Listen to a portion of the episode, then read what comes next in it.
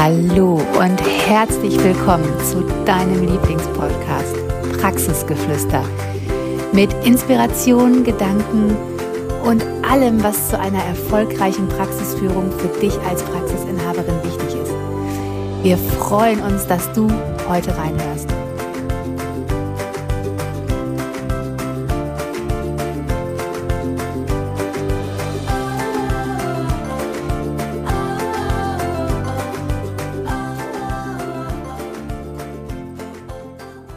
Hallo und herzlich willkommen zu einer neuen Folge Praxisgeflüster, dem Podcast für Praxisinhaberinnen und Therapeutinnen, die ihre Praxis wirtschaftlich erfolgreich und weiblich führen wollen und die ja in der Heilmittelbranche noch so viel mehr sehen und Wert sehen, als sie bis jetzt draußen häufig zu finden ist. Ich freue mich wahnsinnig, Jessie, dass du wieder auch heute mit dabei bist. So cool.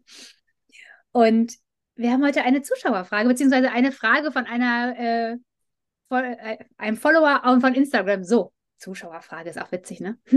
Von einem Follower auf Instagram. Und zwar geht es darum, ab wann lohnt sich denn eine Rezeptionsfachkraft anzustellen? Also finanziell und organisatorisch. Und ob ihr mir da vielleicht mal was zu sagen könntet. Und haben wir gedacht, Natürlich können wir das. Wir sagen ja super gerne was. Und wenn du auch eine Frage an uns hast, wir sind immer gerne bereit, die auch in dem Podcast zu beantworten.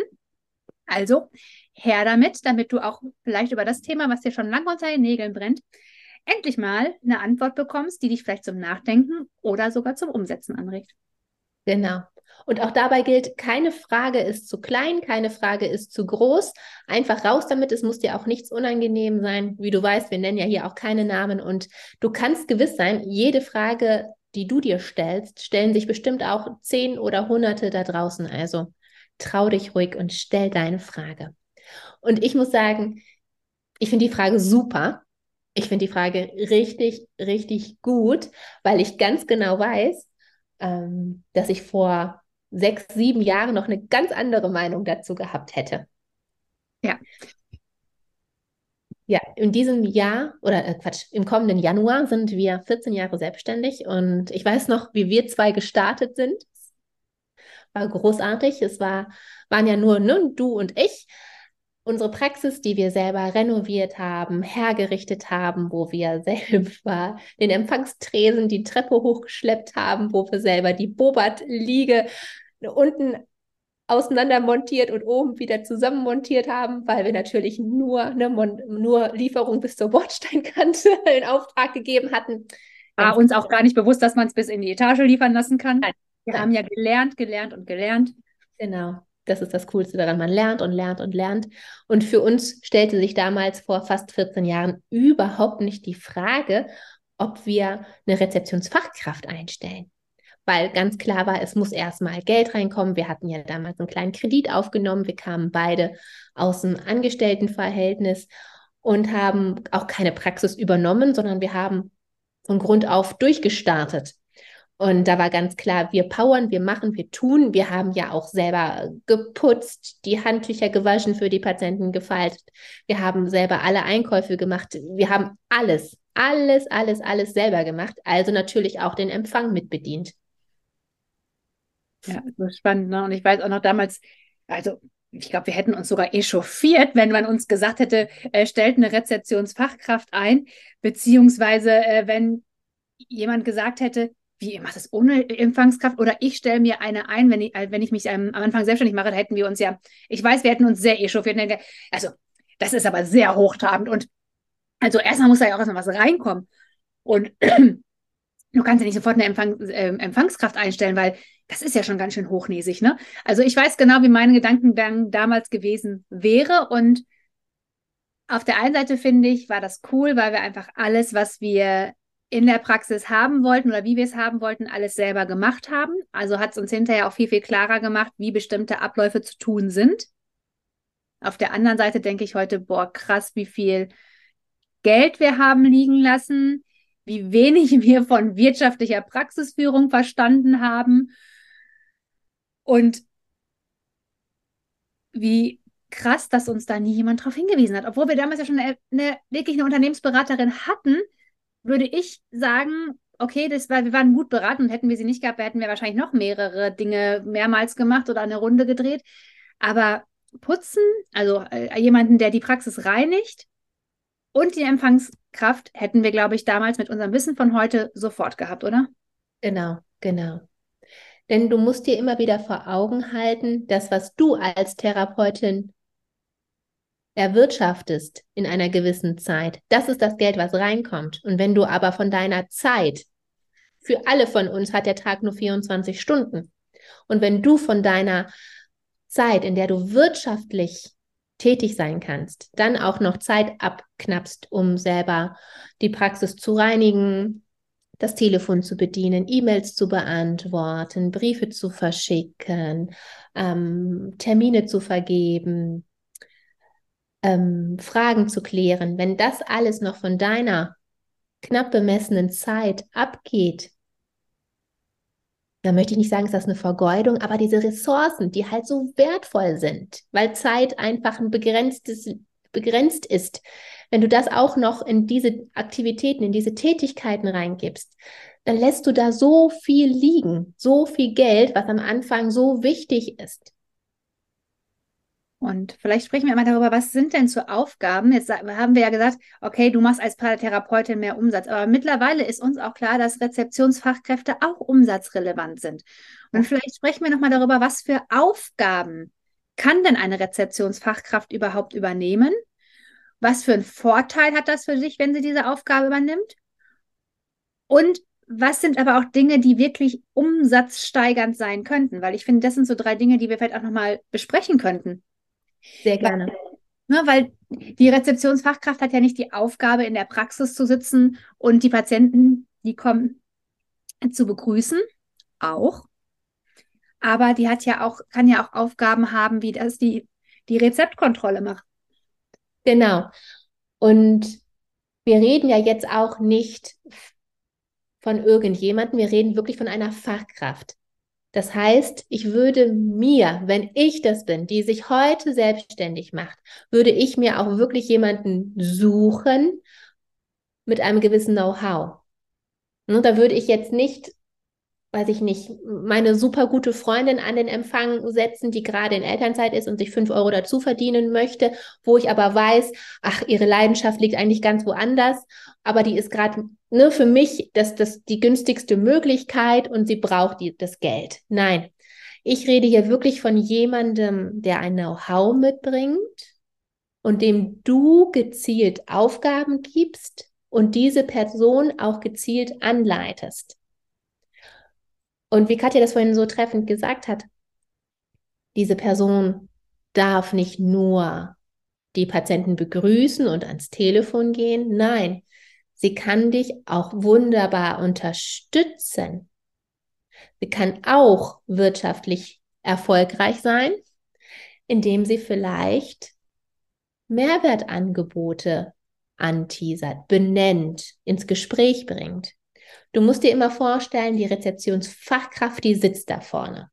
Das ist deine Superheldin, die erstmal alles an sich abprallen lässt, was sich vielleicht dir in den Weg stellen würde und die auch sich für dich in die Bresche schmeißt, wenn du vielleicht fünf Minuten in Verzug bist oder wenn es darum geht, dass sie vielleicht jemanden vertröstet, den du zurückrufen musst, weil einfach deine Zeit so knapp bemessen ist. Die Rezeptionsfachkraft kennt im besten Fall all deine Patienten, Patienten von Frau Meier bis Herrn Otto und weiß auch, wo die Wehwehchen liegen, was für Problemchen die vielleicht zu Hause haben, weil der Patient gerne mit der Rezeptionsfachkraft einfach quatscht und redet über das Wetter, über die Familie. Und deswegen weiß die Rezeptionsfachkraft oftmals super gut Bescheid, wo es noch zwickt, wo es noch weh tut.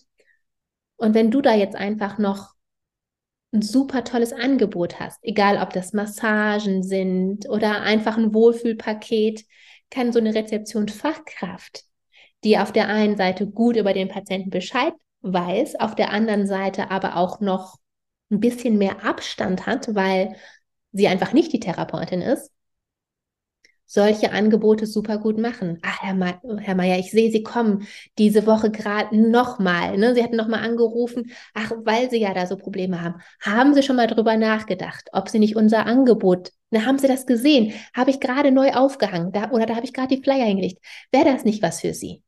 So kann eine Rezeptionsfachkraft ins Gespräch kommen mit einem Patienten, ein Mehrwertangebot platzieren und dadurch auch wirtschaftlich für deine Praxis tätig werden. Ja, und auch, es fängt ja schon auch dabei an, wenn sie die Pläne füllt, weil während du vielleicht von, von 8 bis 12 Uhr in der Patientenbehandlung bist, sagen vielleicht in der Zeit fünf Patienten auf deinem Anrufbeantworter ab. Dann kommst du vielleicht um, um 12 aus der Behandlung, dann hörst du den Anrufbeantworter ab und du hast gar nicht mehr die Chance, so viele Patienten nach anzurufen, dass vielleicht dein Nachmittag wieder voll ist. Aber in der Zeit, wo du Patienten behandelst, kann sich die Rezeptionsfachkraft wunderbar darum kümmern, ans Telefon zu gehen, Termine verlegen, den Plan wieder füllen, andere Patienten anzurufen, weil auch das ist ja ein wirtschaftlicher Faktor, weil der größte Umsatz wird natürlich der mit der Therapie oder durch den Therapeuten in einer Praxis gemacht. Natürlich, weil wir halt einfach so Umsatz machen. Und wenn du jemanden hast, der dafür sorgt, dass der Umsatz reibungslos gemacht werden kann, ist das doch viel mehr wert, als wenn du dich dann von zwölf bis zwei ans Telefon sitzt und versuchst, noch notgedrungen von zwei bis vier, sechs noch Patienten reinzuschieben, obwohl alle anderen abgesagt haben. Oder wenn Rezepte, wenn Verordnungen geändert werden müssen. Wie viel Zeit braucht es für dich, dass du beim Arzt vorbeifährst, dass du dorthin faxst, dass du nochmal nachfragst, die du aber in der Patientenbehandlung verbringen könntest? Du könntest viel mehr Menschen von deiner Warteliste behandeln, wenn du eine Rezeptionsfachkraft hast. Ich finde auch noch ein großer Vorteil bei Mehrwertangeboten ist, die platziert nicht oder der oder die platziert nicht nur den, das Mehrwertangebot, sondern die macht direkt Termine, druckt die Rechnung aus und nimmt die Bezahlung entgegen. Weil auch da brauchst du für Zeit. Und was machst du? Weil manchmal fehlt dir die Zeit, dann stellst du die Rechnung erst später aus, dann schickst du sie per Post, dann wird sie vielleicht erst drei Wochen später bezahlt oder gar nicht, dann musst du nochmal eine Mahnung schicken. Das ist Zeit, und das ist Liquidität, die dir verloren geht, die du aber haben könntest, wenn die Rezeptionsfachkraft einfach diese Dinge schon erledigen kann. Die guckt, ob alle Patienten vernünftig unterschrieben haben. Die macht die Rezepte so fertig, dass sie in der Abrechnung noch einfach durchlaufen müssen. Und ich weiß, wir haben am Anfang immer gedacht, ach, die können ja alle auf den Anrufbeantworter sprechen. Ist mhm. ja gar mhm. kein Problem. Weißt du, wie viele Menschen heute nicht mehr auf den Anrufbeantworter sprechen, weil sie jemanden am Telefon haben möchten, der ihnen direkt eine Lösung bietet? Hast du schon mal überlegt, wie viele Mehrwertangebotskunden oder wie viele Kunden du vielleicht verlierst, dadurch, dass dein Telefon nicht besetzt ist? Hast du eine Warteliste? Fein. Hast du keine Warteliste, wäre das vielleicht der erste Punkt, weil gerade am Anfang fangen wir ja an, nicht, meistens nicht mit vollen Plänen. Aber diese Empfangskraft könnte dafür sorgen, dass die Pläne wahnsinnig schnell voll werden. Und wenn die mal nichts zu tun hat, kann die auch mal eben zum Arzt nach nebenan gehen und den Flyer vorbeibringen ja, eigentlich ist die Akquise Inhabersache oder Therapeutensache, aber auch das ist dann eine Möglichkeit. Das Wichtigste ist aber, finde ich, wenn man über eine Empfang Empfangskraft nachdenkt, wie leite ich sie an? Du musst einen Plan haben, wie die angeleitet werden. Was ist die Aufgabe? Was ist das Ziel? Nicht, die ist nicht dafür da, Kaffee zu kochen, äh, dem Patienten die Zeitung zu reichen und einen guten Morgen zu wünschen. Da darf ein bisschen mehr was anderes auch noch verlangt werden. Und deshalb die Frage, ab wann rechnet sie sich? Ich finde ab sofort. Weil ich weiß nicht, was eine Empfangskraft auf dem Markt, keine Ahnung, sagen wir, die verdient 22 Euro die Stunde, keine Ahnung, machen wir 20 Euro, das ist ein schöner, schöner gerader Betrag, die verdient 20 Euro die Stunde und du bekommst aber als Therapeutin 80 bis 90 Euro die Stunde. 20, 80, 90, 20. Da brauchst du gar nicht drüber lange nachzudenken. Und du hast ja auch immer noch die Möglichkeit, jemanden erstmal auf Stundenbasis anzu, äh, anfangen zu lassen und dann sukzessiv den Vertrag aufzustocken. Es gibt ja so viele Möglichkeiten. Deshalb finde ich, spätestens ab dem dritten, vierten Monat in einer Praxis lohnt sich eine Empfangskraft, weil die einfach so viele Aufgaben dir abnehmen kann, die einfach ja, für deinen wirtschaftlichen Erfolg wahnsinnig wichtig sind. Ja, wenn sie denn gut angeleitet ist. Ja. Ich finde, das ist das A und O.